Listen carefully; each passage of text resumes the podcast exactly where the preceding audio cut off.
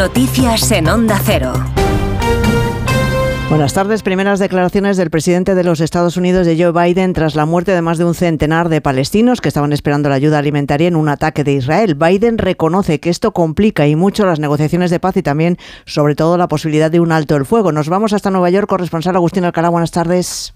Buenas tardes. El tiroteo del ejército de Israel hoy en la ciudad de Gaza, que ha causado la muerte a 104 palestinos y heridas a otros 280, afectará a las negociaciones que mantienen el gobierno de Benjamin Netanyahu y Hamas para lograr un alto el fuego en la guerra. El presidente de Estados Unidos, Joe Biden, ha declarado a las puertas de la Casa Blanca a punto de tomar un helicóptero que le traslade a la base de Andrews, que está siguiendo los acontecimientos y que sabe que la muerte de esos civiles complicará las negociaciones. El presidente, que a comienzos de esta semana se mostró esperanzado de obtener un acuerdo de alto el fuego para comienzos de la próxima semana, ha admitido que probablemente ya no será el lunes, como esperaba, sino más tarde y que mantiene su optimismo. La esperanza es lo último que se pierde, ha resaltado Biden.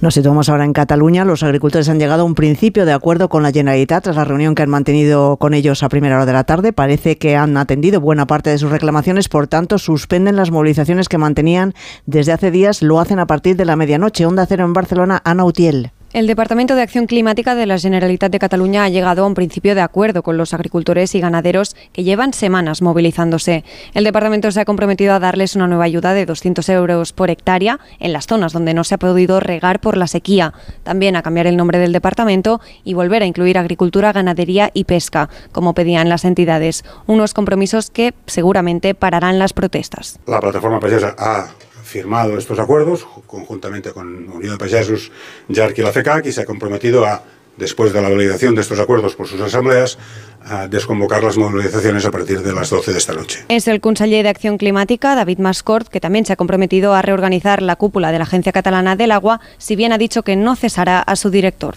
La punta de la crecida del río Ebro ha alcanzado hoy las primeras poblaciones aragonesas de la ribera del río, aunque ligeramente por debajo de lo esperado. Mañana viernes sí está previsto que llegue a Zaragoza capital. El Gobierno de Aragón ha activado el Plan Especial de Protección Civil de Emergencias ante el riesgo de inundaciones en fase de emergencia nivel 2, ya que el río ha dejado las primeras inundaciones en campos de los pueblos ribereños, lo que ha provocado que la Unidad Militar de Emergencias trabaje sobre el terreno en las zonas afectadas. El presidente del Gobierno de Aragón, Jorge Azcón, ha confiado, ha confiado que en que la crecida del río no produzca afecciones personales en los municipios de la comarca de la Ribera Alta, donde se están incrementando las masas de agua.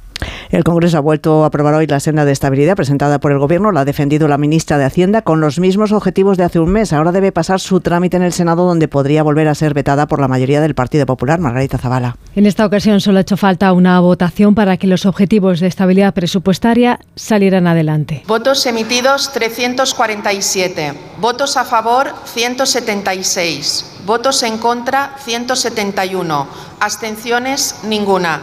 En consecuencia, quedan aprobados los objetivos de estabilidad presupuestaria y de deuda pública propuestas por el Gobierno.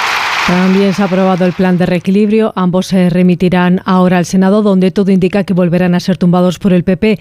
Si es así, según Montero, las comunidades autónomas tendrán que ajustarse a un objetivo de déficit más exigente, que es el que incluye la Ley de Estabilidad Presupuestaria que ya ha aprobado Bruselas. Y hasta ahora comienza el tercer foro del BBVA sobre sostenibilidad, un foro en el que se analizan los desafíos sobre el cambio climático, la regeneración del capital natural y el crecimiento inclusivo. Tres aspectos que tienen un impacto directo en la economía. Nos vamos al auditorio del BBVA en Madrid, Carmen Sabido y Raúl Espínola. Carmen, buenas tardes. Buenas tardes. Y en este foro, el consejero delegado del BBVA ha dicho que la sostenibilidad es una gran oportunidad de negocio para la próxima década y necesita una transformación tecnológica y estructural en todas las industrias. Transformación que requiere una inversión sin precedentes, ya que para lograr una economía libre de emisiones en el planeta hay que realizar inversiones por valor de 275 billones de dólares hasta el 2050. Las empresas, está diciendo la embajadora de cambio climático, Patricia Espinosa, y la embajadora de la ONU, queremos decir, tienen que comprometerse.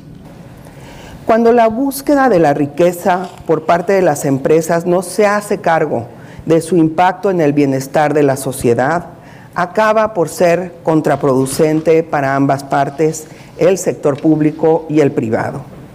Este foro será clausurado por el presidente del BBVA, Carlos Torres. Es todo por el momento. Volvemos con más noticias aquí en Onda Cero a las 6 de la tarde. Las